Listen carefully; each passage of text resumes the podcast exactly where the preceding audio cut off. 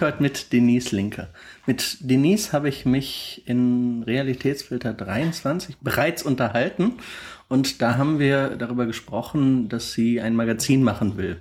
Dafür hat sie Geld per Crowdfunding gesucht und jetzt hat sie das Geld zusammenbekommen. Und da dachte ich, rede ich doch nochmal mit ihr darüber, was jetzt aus dem Geld geworden ist und wie ihr dreiwöchiger Bahamas-Urlaub war.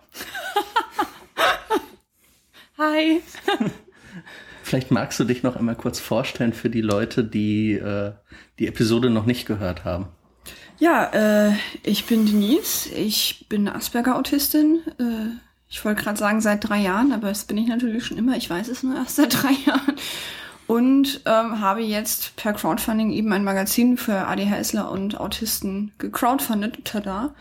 Äh, tatsächlich überraschenderweise dann doch noch erfolgreich. Und nebenbei, nebenbei arbeite ich als Journalistin als letztes für die Frankfurter Allgemeine und jetzt gerade bei Zeit Online.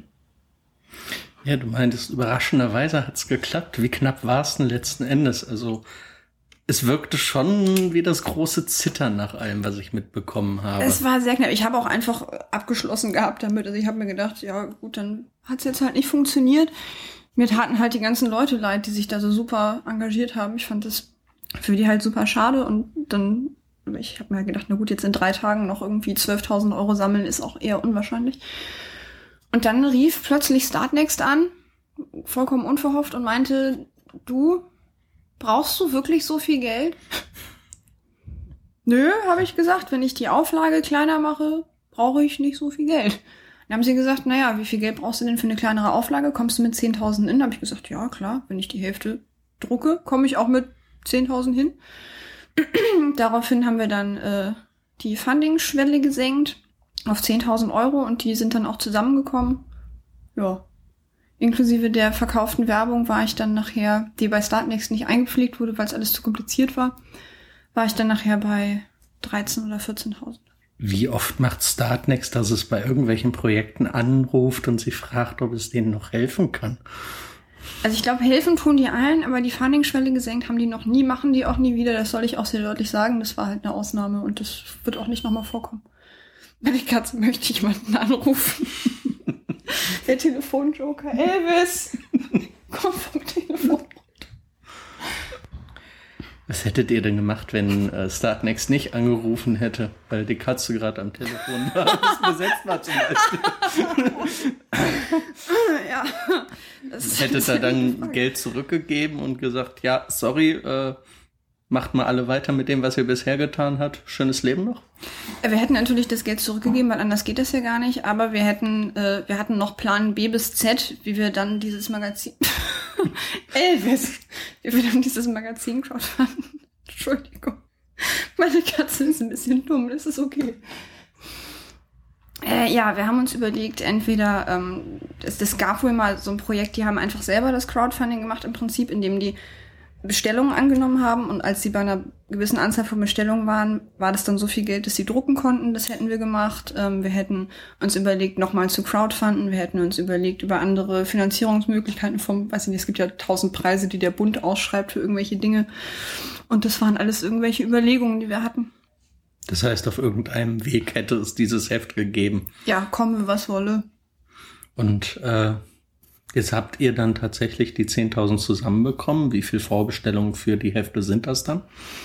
Ich glaube, bei Startnext waren das ungefähr 540 oder so. Also irgendwie in dem Bereich hat sich das abgespielt. Und äh, von der Gesamtauflage, ich meine, geplant waren ursprünglich 5000. Genau. Wie viel sind es jetzt? 2500. Das heißt, wenn wir die ausverkaufen, ist unser geheimer Plan, wenn wir diese Ausgabe ausverkaufen, können wir damit die zweite Ausgabe finanzieren. Ansonsten gibt's keine zweite Ausgabe oder ihr macht ein. Ansonsten nehmen wir einen von Plan B bis Z. oder wir crowdfunden halt nochmal. Aber wahrscheinlich machen wir dann wirklich dieses, wir nehmen so lange Bestellungen entgegen, bis wir genug Bestellungen haben. War Crowdfunding nicht eben noch Plan B? Nee, ich glaube, Crowdfunding war Plan F oder so. Es gibt eine Liste. das ist gut. Listen machen viele Dinge einfacher. Das ist korrekt. Ja, die Funding-Schwelle hast du geknackt. Was war denn das erste, was du danach machen musstest? Also wie ist das, was passiert, wenn man dann auf einmal äh, bei Startnext die Zusage hat, yo, du kriegst jetzt übrigens 10.000. Fährt dann einer mit der Limousine vor und stellt dir den Koffer Geld vor die Tür oder? Nee, meine Mama hat gefragt, ob ich den Müll runterbringen kann. Das war das allererste. Dann habe ich kurz einen Sekt getrunken. Dann habe ich, glaube ich, zwei Interviews gegeben von irgendwelchen Menschen. Das waren bestimmt nette Leute. Ich kann mich nicht mehr richtig erinnern. Ähm, und dann ist eigentlich alles so weitergegangen wie zuvor. Also es passiert ja nichts, ohne dass ich mich drum kümmere bei diesem Magazin. Also ich musste dann halt bei den ganzen äh, Leuten, die Werbung gekauft haben, anrufen, bei den Unternehmen, die uns unterstützen, anrufen und sagen, äh, die die Auflage wird jetzt kleiner, möchten Sie Unterstützung aufrechterhalten und so weiter und so fort. Ich musste äh, Artikel einkaufen, Autoren anwerben, den ganzen Kram, den ich vorher auch gemacht habe, musste ich im Prinzip weitermachen. Mein Leben hat sich jetzt bis auf den äh, dreiwöchigen Bahamas nicht maßgeblich verändert. Der nicht stattfindet, ja, ich möchte das. Die Telefonrechnung ist so hoch, weil die Katze immer telefoniert. Ich kann mir auch gar keine Urlaube leisten. Ähm, aber mal im Ernst, wie funktioniert denn das mit dem Geld? Also überweisen die das dann einfach oder auf einmal hast du dann Unmengen von Geld auf dem Konto und rahmst dir diesen Auszug ein? Du musst, äh, also du musst es auf jeden Fall vorher, ich glaube, die haben das gerade geändert, bei Startnext ein Konto bei der Fidor Bank einrichten. Und äh, wenn du dann dieses Konto gemacht hast, konntest du erst anfangen mit dem, mit dem Geld sammeln. Und wenn du dann fertig bist mit dem Geld sammeln und du die Schwelle erreicht hast oder das Ziel erreicht hast, dann wird dir dieses Geld halt auf dieses Konto, auf dieses Fidor Bankkonto überwiesen und dann liegt es da halt rum. Ist das ein spezielles Konto oder ist das einfach nur eine Bank? Das ist halt einfach eine Bank, die Fidor Bank. Und die macht dann halt, also bei der musste ich halt ein Konto eröffnen. Und die arbeiten dann mit Startnext zusammen und deswegen muss es diese sein. Ja, ich glaube, ich glaube, so ist das. Auf jeden Fall war das halt früher so. Ich meine mich daran zu erinnern, dass jetzt gerade jemand, der jetzt mit Startnext was crowdfunden will, mir erzählt hat, dass sie das geändert haben und dass man theoretisch jede Bank nehmen kann. Entschuldigung, die Katze. Leg dich einfach hin. Wie geht's jetzt weiter, wenn die Katze mit Telefonieren fertig ist? nachdem die ganze auch die Umbauarbeiten äh, erfolgreich hinter sich gebracht hat. nee, wir werden jetzt Ende November, Anfang Dezember erscheinen, abhängig davon, wie schnell dann auch die Druckerei ist. Ähm, und wenn alle ihre Artikel rechtzeitig abgeben, inklusive mir. Ähm, ich sammle die gerade alle. Ja, du warst der allererste. Stimmt nicht, Fuchskind war Fuchskind schneller. hat den Comic schneller abgegeben, ja. Aber der erste Wortartikel war, war tatsächlich deiner. Woraufhin mir alle gesagt haben, es gab keine Deadline. Woraufhin mir aufgefallen ist, dass das sehr dumm war. Ähm, was aber auch an, an äh, mangelnder Planung meinerseits lag, weil ich immer gedacht habe, oh, es ist ja noch viel Zeit. Oh, guck mal, Oktober. Autisten mögen Deadlines. Ja, ja, ja, das ist mir, ist mir klar. Ich kann ja auch ohne Deadline nicht arbeiten. So Nicht-Autisten mögen Deadlines auch. Alle Menschen mögen alle, Deadlines. Alle Menschen mögen Deadlines. Ja, ja, ich Zumindest Deadlines dann, wenn sie nicht am nächsten Tag endet. Ja, irgendjemandem habe ich dann auch gesagt, wenn es dir hilft, sage ich morgen. das hat auch nicht geholfen. ähm, Nee, unsere Deadline für die Artikelabgabe ist jetzt Ende diesen Monats. Und dann wird das Layout gemacht. Das, Im Layout sitzen meine fähigen Grafikerinnen auch schon und rödeln darum. Und das, das Korrektorat korrekturiert ganz fleißig. Das heißt, es werden demnächst ganz viele äh, Skype-Sitzungen und persönliche Gespräche zwischen Korrektorat, mir und, und dem, dem oder der entsprechenden Autoren geführt. Und dann Sommerfertig. Und wie laufen diese Gespräche dann ab? Also setzt ihr euch tatsächlich zusammen und sagt, nö, der Artikel ist äh, Mist, schreib ihn nochmal, oder? Ich glaube, das müssen wir tatsächlich zu keinem sagen, weil ich eigentlich nur Leute ausgesucht habe, die das wirklich können. Also die, die vernünftig, die vernünftige Sätze aufs Blatt Papier kriegen. Aber das weiß ich nicht, dann gibt es vielleicht irgendwie eine Formulierung, die nächste, also dass, dass die Rechtschreibung und, und sowas, dass das einfach korrigiert wird, ist klar, dass man da nicht sagt, oh, ich habe hier übrigens noch ein E angefügt. Aber wenn es dann irgendwie um, um Sätze geht, die nicht so richtig verständlich sind, oder man sagt, hm, ich finde, vielleicht wäre es ein bisschen spannender, wenn du irgendwie den Absatz so strukturiert hättest, wie das halt in jeder normalen Redaktion auch läuft. So machen wir das halt. Ich weiß nicht, ob die meisten Menschen wissen, wie es in normalen Redaktionen läuft. In normalen Redaktionen läuft es so, man schreibt ein, also man bekommt ein Thema oder sagt, ich möchte darüber was schreiben, dann wird einem gesagt ja oder nein. Oder einem wird einfach gesagt, schreib dazu. Und dann schreibt man das und dann schickt man das an die entsprechenden Leute und die sagen dann, das ist gut. Oder die sagen, das ist totaler Käse. Wenn die sagen, das ist gut, dann wird sich da ein Redakteur ransetzen und wird das Ganze redigieren und wird sich halt den ganzen Artikel angucken, wird Anmerkungen machen, wird sich mit dir zusammensetzen, wird mit dir zusammen nochmal sagen, hm, ich finde da und da und da und da, dann kannst du das diskutieren, dann kannst du auch sagen, warum du das so gemacht hast, dann muss es vielleicht nicht geändert werden. Und dann nochmal äh, die Rechtschreibung geprüft und dann geht es entweder online oder wird gedruckt. So läuft es normalerweise ab. Und so läuft es auch bei uns. Nur, dass ich immer der Redakteur bin. und unsere fähige äh, Frau fürs Korrektorat, die ich von Zeit Online mitgenommen habe. Das heißt, du hast direkt aus deinem Praktikum Leute abbeworben. Ja, ja, die arbeitet da weiterhin, aber jetzt arbeitet sie halt auch für mich. Das macht beliebt.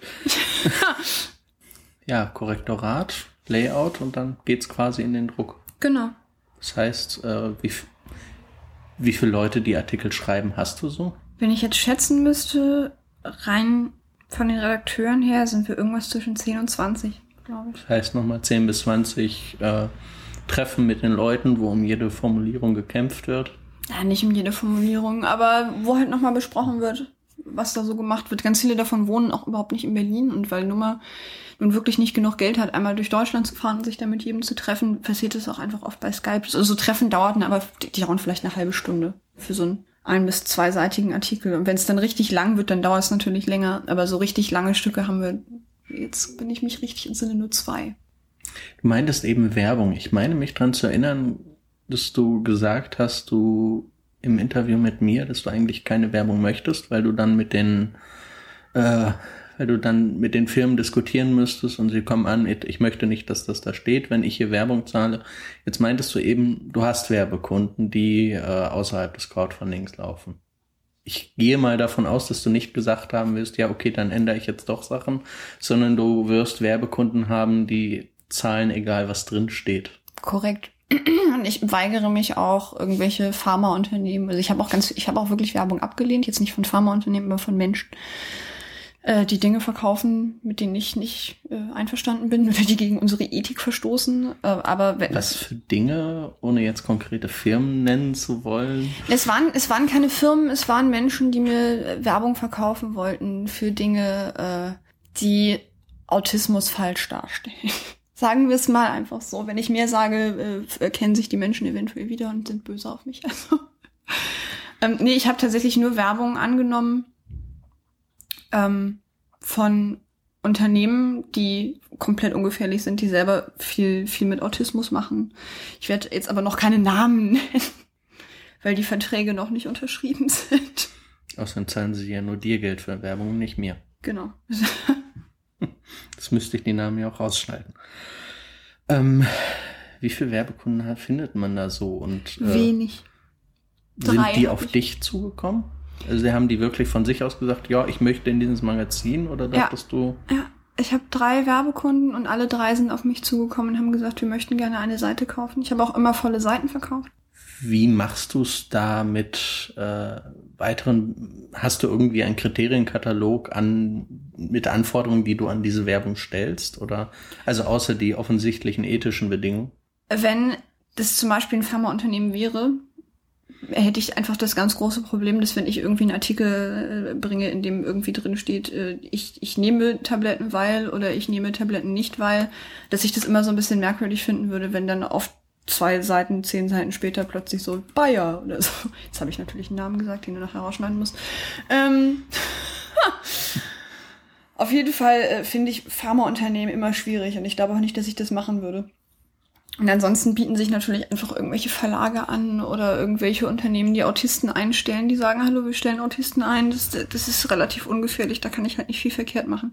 In dem Moment, in dem dann, weiß ich nicht, irgendwelche MMS-Leute oder, oder irgend, irgendjemand mit einem kom komplett absurden Buch äh, sich bei mir meldet und sagt, hallo, ich möchte gerne Werbung dafür machen, sage ich halt einfach, nee, es geht nicht. Und ähm, neben der Werbung meintest du in der Vrind-Episode über das Crowdfunding, dass dich noch weitere Firmen unterstützen wollen. Sind die schon in dieser Werbung drin oder haben die ohne jede Werbung gesagt, wir unterstützen? Ich meine, ich habe da sowas im Kopf von wegen, sie geben dir Papier. Es gibt eine Firma, die schenkt mir das Papier dafür, dass sie im Impressum steht. Und jetzt weiß ich gar nicht mehr, ich glaube, die haben auch eine kleine Werbeseite oder sowas, aber die wollten jetzt auch nicht wahnsinnig viel dafür haben. Es ist halt alles eine äh, hier äh, Corporate irgendwas. Social Responsibility. Responsibility, genau. Ähm, Und das andere ist ein Verlag, die äh, mir bei, bei der Verbreitung helfen wollen. Und das andere ist äh, eine Druckerei, die mir einen günstigeren Preis gemacht hat, die mit dem Papierhersteller zusammenarbeitet. Das heißt, du hast im Grunde alle deine Druckprobleme schon vom Hals? Ja. Und ja. der Verlag übernimmt den Vertrieb gleich noch mit, oder? Ja, den Vertrieb nicht, aber die helfen mir bei beim Vertriebaufbau und so. Also wie das überhaupt funktioniert, weil ich habe ja keine Ahnung davon. Ich habe ja noch nie einen Vertrieb aufgebaut und die helfen mir damit halt. Und ich habe noch fähige Menschen gefunden, die mir einen Online-Shop bauen, der gerade in Arbeit ist. Das heißt, äh, wie bekommt man denn das Heft? Dann ist Online-Shop, wird es im Kiosk liegen oder? Über den Online-Shop und äh, das mit dem Kiosk versuchen wir, aber das ist halt so kompliziert, ähm, dass wir uns erstmal wahrscheinlich auf den Online-Shop beschränken. Das ist auch so ein bisschen blöd, weil ich könnte das dann halt irgendwie an, weiß ich nicht, zehn Online, zehn, zehn Kioske in Deutschland schicken und da hätte jetzt auch niemand so richtig was von, weil äh, es hilft jetzt dann weiß ich nicht, den Leuten in Berlin, Hamburg, München, wenn sie an einem wahnsinnig großen Bahnhofskiosk vorbeigehen, aber so richtig hilft's wahrscheinlich auch keinem. Und deswegen konzentrieren wir uns erstmal auf diesen Online-Shop und versuchen dann zum zweiten oder dritten Heft es tatsächlich richtig in die Kioske zu bringen und nicht nur in drei. Dann vermutlich auch mit einer größeren Auflage. Genau. Warum ist das so kompliziert, in, den, in die Kioske reinzukommen? Weil dann irgendwie irgendwelche lustigen Verträge gemacht werden, in denen drin steht, die nehmen so und so viele Hefte und davon kriegen die so und so viel Geld und mit den Heften, die die nicht verkaufen, passiert dann das und das und es ist, es ist halt alles wahnsinnig schwierig.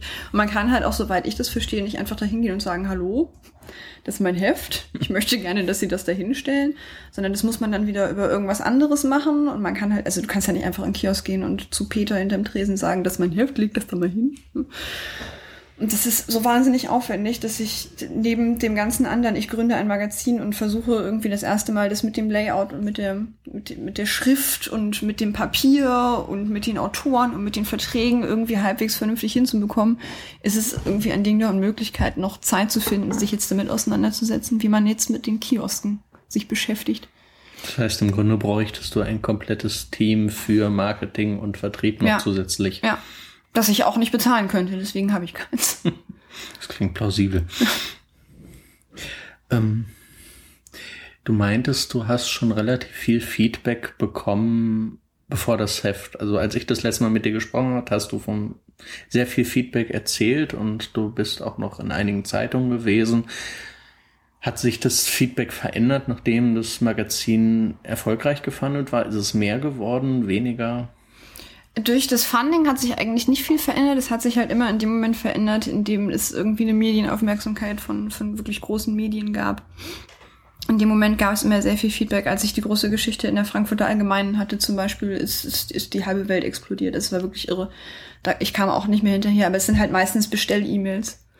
Also ich krieg irgendwie am Tag, ich weiß nicht wie viele Bestell-E-Mails. Ich versuche die einfach nur noch in einen Ordner zu schieben und den Leuten irgendwann mal zu antworten, wenn ich eine freie Minute habe. Ja, ihr bekommt dieses Heft und, und ich finde es total toll, dass ihr das bestellt, aber, aber wenn ihr mir jetzt hier eure Adresse schreibt, dann hilft mir das nicht. ähm, aber es ist, es ist tatsächlich durch dieses ganze Ding in der Frankfurter Allgemeinen habe ich Bestell-E-Mails bekommen bis zum geht nicht mehr. Das heißt, es sind nach dem Funding tatsächlich Leute gekommen, die festgestellt haben, ja, es ist abgelaufen, ich will jetzt aber dieses Heft, schreibe ich hier eine E-Mail. Ja, ja, also ich, ich weiß auch gar nicht, wie viele es sind, aber es sind sehr, sehr, sehr viele. Mit ganz zauberhaften Betreffzeilen. Irgendwann werde ich diese Betreffzeilen mir alle rahmen. Mit, mit sowas wie Hilfe! Oder das ist ganz großartig. Das heißt, äh, die Chancen, dass die erste Auflage tatsächlich ausverkauft wird, stehen relativ gut. Ja, ich bin da noch hopeful. Kann ich ja schon mal überlegen, welchen Artikel ich für die zweite Ausgabe schreibe. Fände ich sehr nett, ja. Gibt es weitere Auswirkungen dadurch, dass die Funding-Schwelle jetzt gesenkt wurde, außer dass die Auflage kleiner geworden ist? Nö. Das heißt, ihr macht weiter auf dem Papier mit dem Druck, den ihr wollt. Genau. Wir, ich habe die halt angerufen und gesagt, jetzt ist die Auflage kleiner, wollen sie das trotzdem machen? Die wollten das alle trotzdem machen. Ähm, der Sinn dahinter ist, ich meine, ich hätte es auch so machen können, ich hätte auch die Auflage gleich lassen können. Mit dem Geld, was ich bekommen habe, aber dann hätte ich äh, die Gehälter der Leute kürzen müssen. Und das, das kommt für mich halt nicht in Frage. Also jeder bekommt das Geld, was ihm vorher gesagt wurde, und äh, die Auflage wird halt einfach geringer. Das hätten die Leute vermutlich auch recht doof gefunden. Ja. Wobei wir tatsächlich Leute gesagt haben, wir machen das uns auch umsonst. Ähm, wir hatten letztes Mal so ein bisschen gesprochen darüber, welche auf Ausgaben auf dich zukommen. Jetzt äh, wirst du dich vermutlich allein schon im Rahmen der Firmengründung damit beschäftigt haben, tatsächlich was nun wirklich an Ausgaben kommen wird. Meintest jetzt eben schon Gehälter, Druck. Sind da jetzt sonst noch was? Äh, Nein, Steuern. Ganz Irgendwas toll. war da. Ja. ähm, ja, natürlich sind die Gehälter, der Druck und der Versand natürlich sind die, sind die höchsten Posten und dann halt die Steuern, das ist im Prinzip das Wichtigste, was ich bezahlen muss. Bei den Druckkosten vermutlich durch die Papierkosten nochmal runtergegangen werden. Genau. Wie viel, äh, was zahlt man so pro Magazin bei der Auflage so über den Daumen gepeilt? Für den Druck? Hm? Knapp über einen Euro. Auf kommt dann nochmal Versand, käme Papier. Hm. Es ist schon, es ist tatsächlich nicht günstig und bei uns ist es jetzt halt auch wirklich so, dass wir, ich glaube, das absolute Premium-Papier genommen haben, dass es da überhaupt gibt. Es riecht fast nach nichts. Es ist nicht zu dick, nicht zu dünn, nicht zu glatt, nicht zu rau. Es ist irgendwie 90 Milligramm halb gestrichen Kram und der Druck ist halt alle, alle Seiten äh, 4-4 super Druck. 4-4?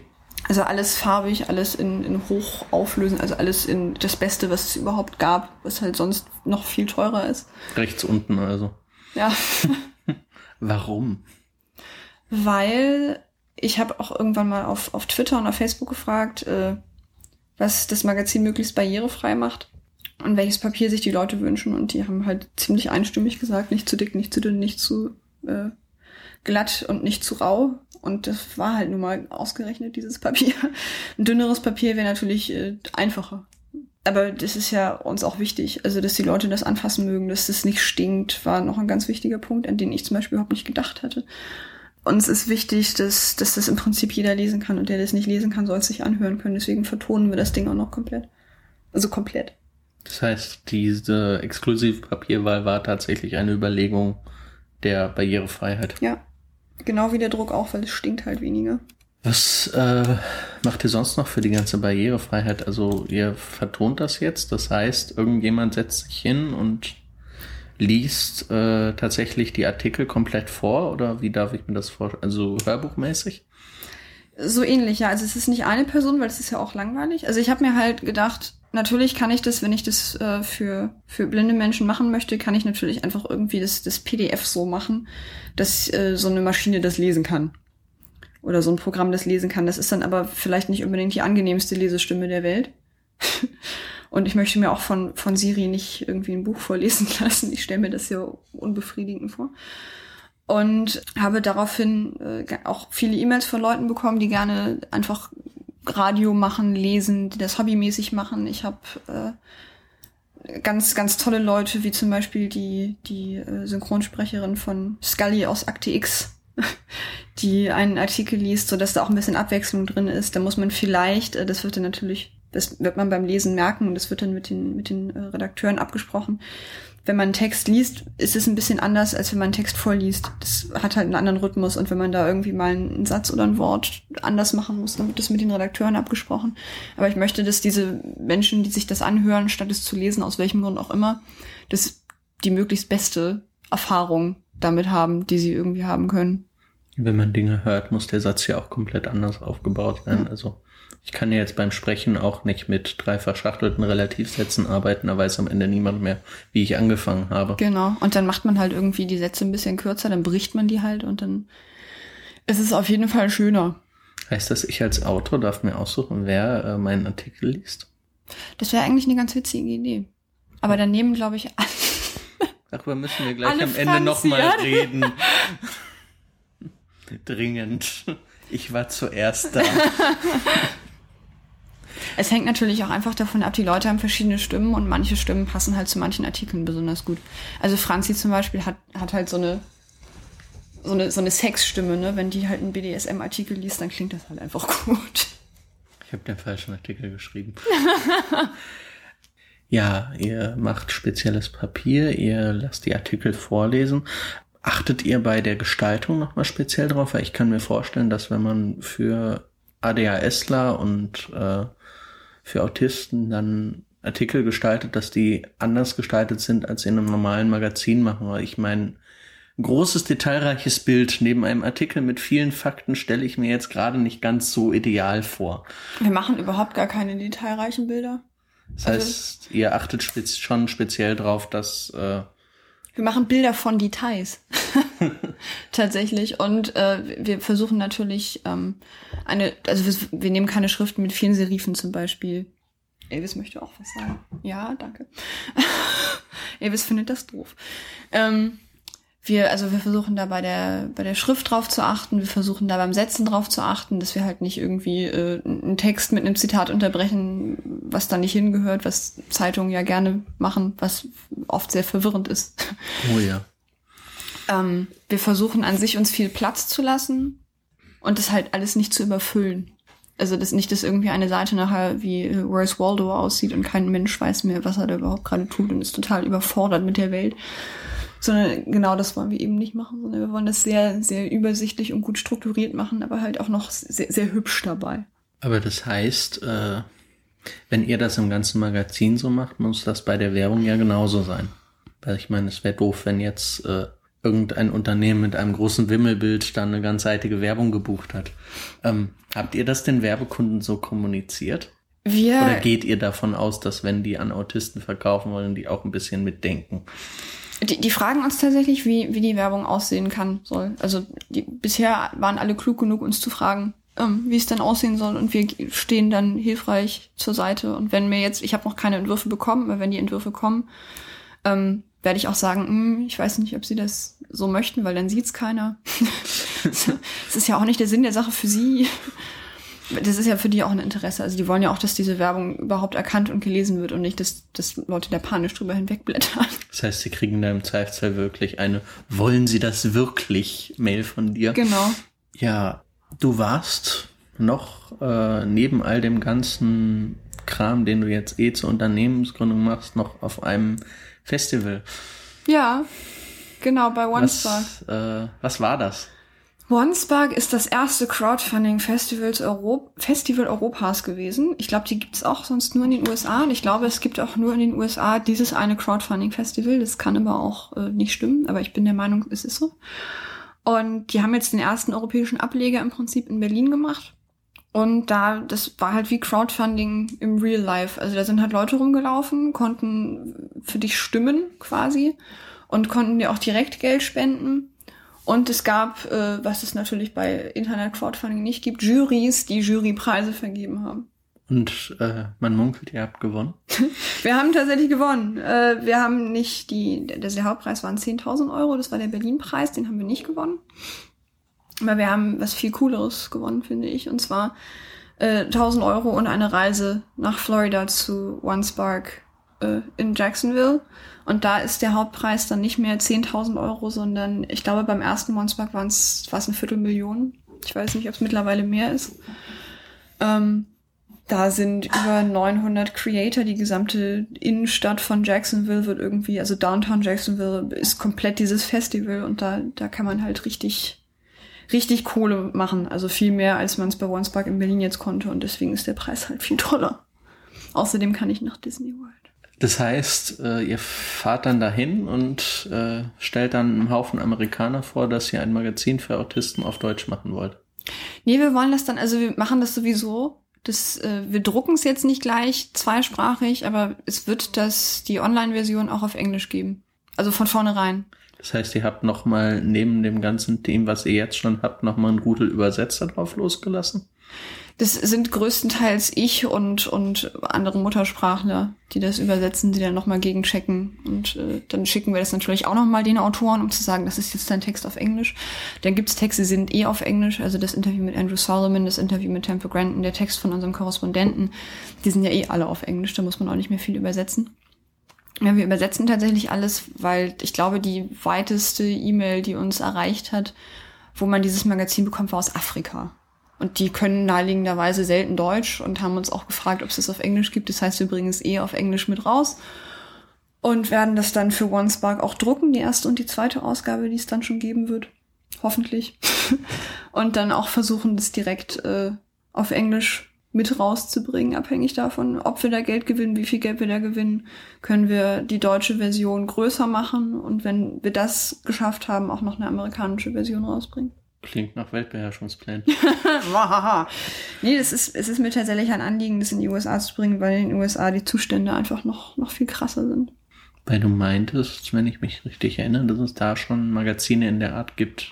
Da gibt es Magazine, die sich mit dem Thema beschäftigen, aber es gibt, soweit ich weiß, jetzt nimmt Elvis das Regal auseinander. Elvis ist heute vogelig. Ähm, soweit ich weiß, gibt es kein Magazin von Autisten für Autisten. Oder auch für andere. Elvis, das sind Schottgläser, glaube ich. Möchtest du uns was sagen? oh Gott. Er kann sich nicht umdrehen. Spring einfach, Elvis, spring. ich bin ein sehr seriöser Mensch, wirklich. Meine Arbeit ist ganz toll. Elvis legt dich einfach irgendwo hin. Ich arbeite auch selten zu Hause, falls das irgendjemanden beruhigt. Ähm, ja, genau. Nee, in den USA ist die Situation einfach noch viel schlimmer. Es gibt kein Heft von Betroffenen äh, für Betroffene. Betroffene ist ein ganz schlimmes Wort, aber ist jetzt auch egal. Und es gibt ganz wenig Aufklärung in Anführungszeichen. Und es passiert dann unglaublich viel Scheiße. Also jetzt gerade wieder die Mutter, die versucht hat, ihre 14-jährige Tochter da mit zwei Kohlegrillen in einem Auto umzubringen.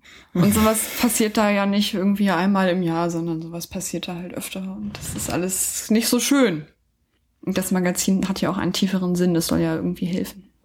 Wer macht denn dann da die Magazine? Autism Speaks? Ich weiß gar nicht, ob Autism Speaks ein Magazin hat, aber es sind halt hauptsächlich... Ich bin sicher, die haben eins, die haben einen eigenen YouTube-Kanal. Es würde mich sehr überraschen, wenn die keins ja. haben. Also es sind halt hauptsächlich äh, Eltern, ne? Autism Parenting Magazine gibt es, glaube ich. Es, es, sind halt tatsächlich hauptsächlich Eltern, die, die tatsächlich halbwegs vernünftige Arbeit mit diesen Magazinen machen. Also die sehr, sehr upbeat sind. Also jetzt nicht so, oh mein Gott, ist alles ganz schlimm. Aber es sind halt immer noch Eltern. Also soweit ich weiß, gibt es keins, das tatsächlich von Autisten ist. Was in meinen Augen ein bisschen paradox ist, aber so ist das halt. Dann hoffen wir mal, dass es das Geld gibt. Ja, ich. Müsste jetzt nur noch gewinnen, der Plan ist fertig. genau, ich muss nur noch hinfliegen. Ich nehme auch äh, eine aus dem OneSpark-Team mit, die ich in Deutschland mit dabei hatte, die in meinen Augen mit groß mit zum Erfolg beigetragen hat. Ähm, eine schwedische Lehrerin, die an inklusiven Schulen arbeitet und Kinder mit Autismus und ADHS unterrichtet. Und die Reisezeit dann komplett OneSpark? Genau. Das ist doch mal nett. Ja, bis auf natürlich meinen Trip nach Disney World hinterher, den muss ich selber bezahlen. Manchmal sind Menschen doch herzlos. Ja. Was macht ihr mit den 1000 Euro, die es noch dazu gab? Die schmeißen wir mit in den Pott. Das heißt, die werden einfach genutzt, um... Äh, um das Magazin noch toller zu machen. Ich meine, die äh, ganzen Sachen wie das Lesen waren ja in der ursprünglichen Finanzierung auch gar nicht eingeplant gewesen, oder? Genau, das sind aber auch wirklich größtenteils Leute, die das einfach aus, aus Spaß an der Freude machen. Also so wie, so wie viele Menschen viele Dinge für dieses Magazin aus Spaß an der Freude tun, äh, was, was für mich immer noch absolut unfassbar ist und das Geilste, was überhaupt jemals passiert ist auf dieser Welt. Ähm, also für mich jetzt. und ich würde mich halt freuen, wenn wir irgendwann es uns tatsächlich leisten können, diese Leute zu bezahlen, auch wenn sie mir immer wieder sagen, dass, dass sie nicht bezahlt werden wollen. Fände ich es doch irgendwann schön, es tun zu können. Ähm, Bezahlung ist ein gutes Stichwort. Wie ist dein Arbeitspensum so im Moment? Jetzt so nur vom Magazin oder alles zusammen? Schon Magazin. Das ist schwer zu sagen, weil sich das alles so zusammen, also ich arbeite dann daran, dann arbeite ich wieder daran, dann arbeite ich wieder daran, aber ich würde so sagen, in der Woche 30 Stunden während du nebenher noch 40, Vollzeit 40 arbeitest? Stunden, ja. Wann schläfst du? Manchmal. Was bezahlst du dir dafür, für diese 30 Stunden? Gar nichts. Ja. ja. ja. ich finde es halt irgendwie cooler, erstmal die anderen Leute zu bezahlen als mich selber. Hättest eh keine Zeit, das Geld auszugeben. Eben, voll praktisch. Außerdem kriege ich ja für mein Praktikum bei Zeit Online 30 Trillionen Euro. Nein, leider nicht. Ist halt ein Praktikum, ne? Angenommen, wir haben jetzt Dezember. Die ja. Ausgabe ist äh, gerade rausgekommen, die Bestellungen sind abgearbeitet. Du hast dir die äh, Finger wund an den Buttons gebastelt. Sämtliche Sachen sind in Paketen verschickt. Meine Katze führt übrigens nebenbei Slapstick-Comedy auf. Das ist der beste und konzentrierteste Podcast, den ich je hatte. Es tut mir sehr leid. Ja, äh, wir waren im Dezember stehen geblieben. Ja. Alles ist fertig. Ähm, was muss passieren, dass du für dich sagst, äh, dieses Heft ist ein Erfolg? Also woran machst du das für dich fest letzten Endes? Daran, dass es Menschen lesen und sagen, das hat mir was gegeben. Irgendwas, das hat mir irgendwas beigebracht, das hat mir ein gutes Gefühl gegeben, das hat mir äh, Hoffnung oder Mut. Ich meine, das ist jetzt schon sehr hoch gepokert, aber es hat mir irgendwas gegeben für mein Leben, was, was mich glücklich macht. Das ist ein hehres Ziel. Ja, ich weiß. Setzt vor allem raus, dass, äh, voraus, dass äh, die Leute es dir tatsächlich auch mitteilen. Ja, ja, aber da mir die Leute ja jetzt schon so viel Kram mitteilen, glaube ich, dass, also ich hoffe zumindest, dass sie es dann auch noch tun. Sonst weiß ich, ich habe was falsch gemacht. Und bis es fertig ist, äh, angenommen, man möchte sich noch beteiligen, was kann man tun, außer dir Bestellmails zu schicken, die du eh nicht äh, abarbeiten kannst, weil es viel zu viele sind? Ich bin immer froh, wenn mir Leute Hilfe anbieten bei irgendwas. Wenn ihr irgendwas könnt, könnt ihr mir sagen, hallo, ich kann was. Zum Beispiel? Ist mir eigentlich vollkommen egal, solange es nicht irgendwie, weiß ich nicht, Pantomime ist oder so, das hilft mir nicht. Aber wenn es zum Beispiel Marketing ist, wenn es Vertrieb ist, wenn es Schreiben ist, wenn es Fotografieren ist, wenn es Illustrationen ist, ähm, wenn es Sprechen ist, wenn es IT ist, also alles Mögliche, was man können kann, kann man mir mitteilen und dann freue ich mich. es, heute steht alles unter einem sehr schlechten Stern. Wenigstens ist Elvis jetzt ruhig. Nee, und ansonsten äh, freue ich mich halt über Feedback auch tatsächlich. Gut. Also, ich habe jetzt keine Fragen mehr. Ich auch nicht. Außer was ist mit der Katze los? Ich fürchte, das werden wir im Rahmen dieses Podcasts nicht mehr abschließend klären können. Ich fürchte das auch. Ich muss morgen wieder die Tierärzte.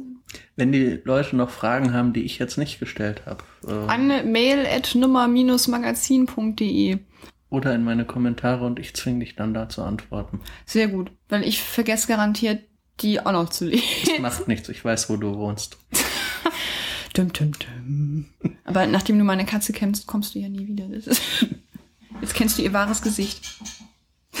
Zum Beweis haut Elvis jetzt den Gong. Ja, mir bleibt nichts anderes mehr zu sagen, als was zum Teufel ist mit der Katze.